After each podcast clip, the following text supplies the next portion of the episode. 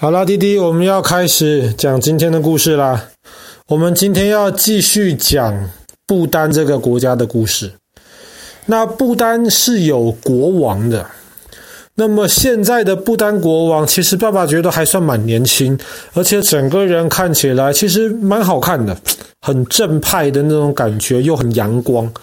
然后他在全世界最知名的一件事情，就是他为不丹这一个虽然物质上面不是很富有的一个国家，但是呢，不丹的老百姓在这个国王的这个带领之下，其实普遍过着蛮开心、蛮快乐的一个生活。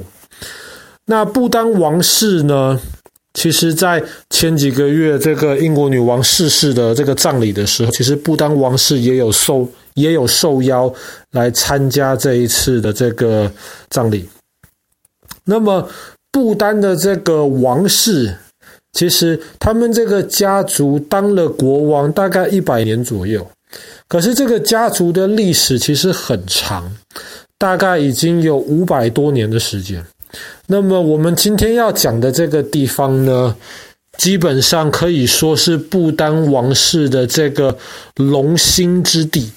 龙兴之地的意思就是让这一个家族从可能默默无闻，忽然开始变得越来越强盛，最后成为了国王或是皇帝。这个叫做龙兴。那么不丹的这个国王这个家族，他们的龙兴之地呢，基本上就在不丹王国的可以说是正中间。这个地方叫做通萨宗。通萨是一个地名。通萨的意思，在不丹的话里面指的是一个新的村庄。宗呢，宗这个字其实是也是一个藏传佛教里面比较常出现的一个字。它原来的意思指的是城堡或是堡垒，但是在藏传佛教的这个文化里面，宗其实你单纯用堡垒来形容它，好像又有点不对。为什么呢？因为通常一个宗最主要，其实里面会有很多这种藏传佛教的寺庙，然后会有一些他们的和尚叫做喇嘛，他们居住，然后他们学习这个佛学经典的这个地方。那当然，身为一个像是一个城堡这样子的建筑物，它也会有一些这种防御性质的功能。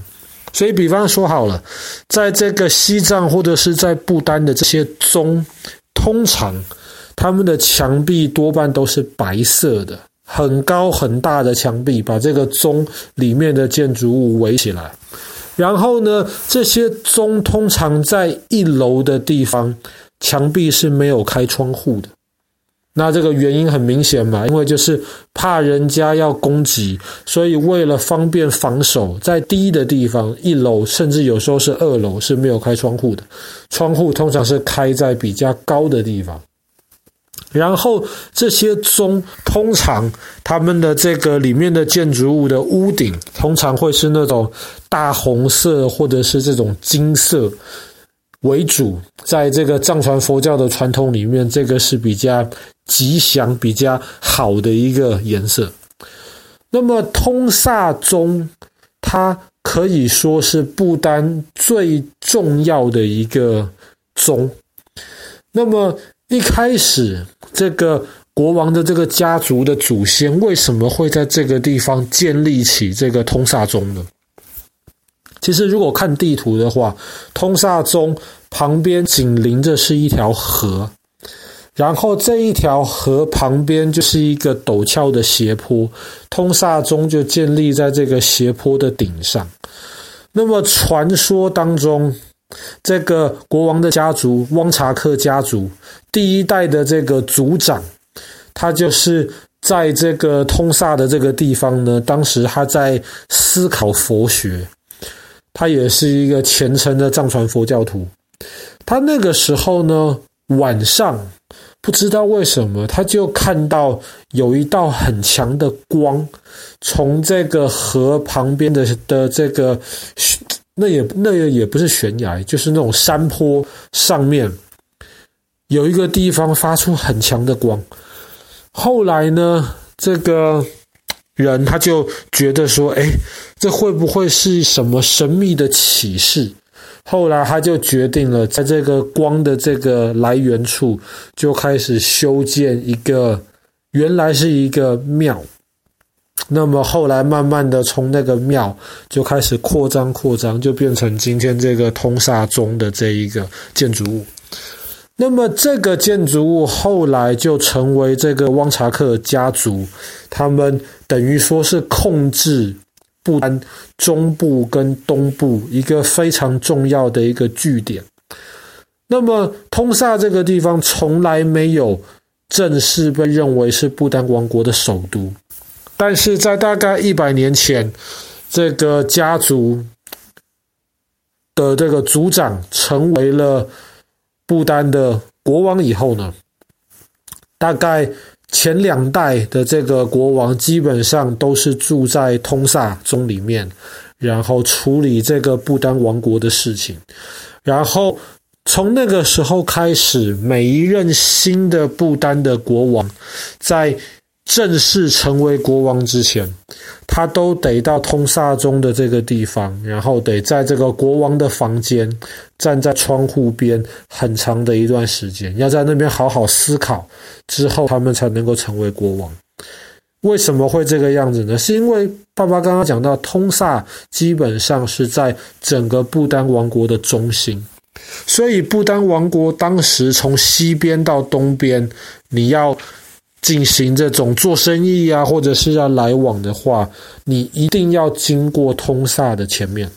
所以通萨宗的这个位置，其实当时选择非常非常好，在这个地方，他就控制了不丹东西来往的这个交通，所以当时不丹的这个王室也就可以依托这个通萨宗，很好的控制这整个国家。那么，通萨宗既然是王室他们拥有的这一个堡垒，那里面自然是不会太寒酸。里面光是藏传佛教的寺庙就有二十五个，然后现在大概还有两百位和尚或者是喇嘛居住在里面。在里面其实还有一个非常重要的一个。印佛经的地方，但是它不是用现代的这种技术来印刷佛经，它是用几百年来之前的技术，还在不断的印一些藏传佛教的佛经以及其他相关的这些经典，然后对于普及当地的这个佛教的教育，其实是有非常重要的意义。那么现在不丹政府也在帮通萨宗以及周围的这些建筑物申请成为世界文化遗产。那么离通沙宗不远的地方，还有一个很特别的一个池塘，它叫做火焰湖。虽然叫做湖，它其实就是一个池塘。那为什么叫火焰湖呢？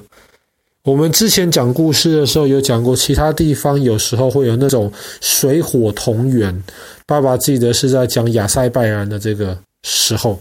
那么水火同源的地方，就是因为水上面会有这些石油，或者是会有这些天然气，它们会容易燃烧起来。所以你从远远看，你就觉得奇怪，怎么下面是水，可是上面是湖？可是通萨旁边的这个火焰湖却不是这个样子，这整个池塘里面一点火焰都看不到。那为什么会叫做火焰湖呢？那爸爸昨天讲故事的时候，讲到虎穴寺的时候，讲到那个莲花生大师，有一件事情爸爸没有讲。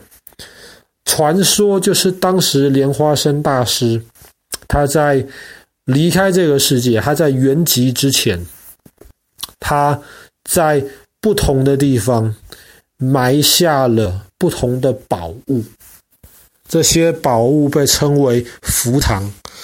那么为什么要埋下这些宝物呢？因为照他的说法是说，到时候藏传佛教会有一段的时间会受到很大的迫害，会几乎快要消失。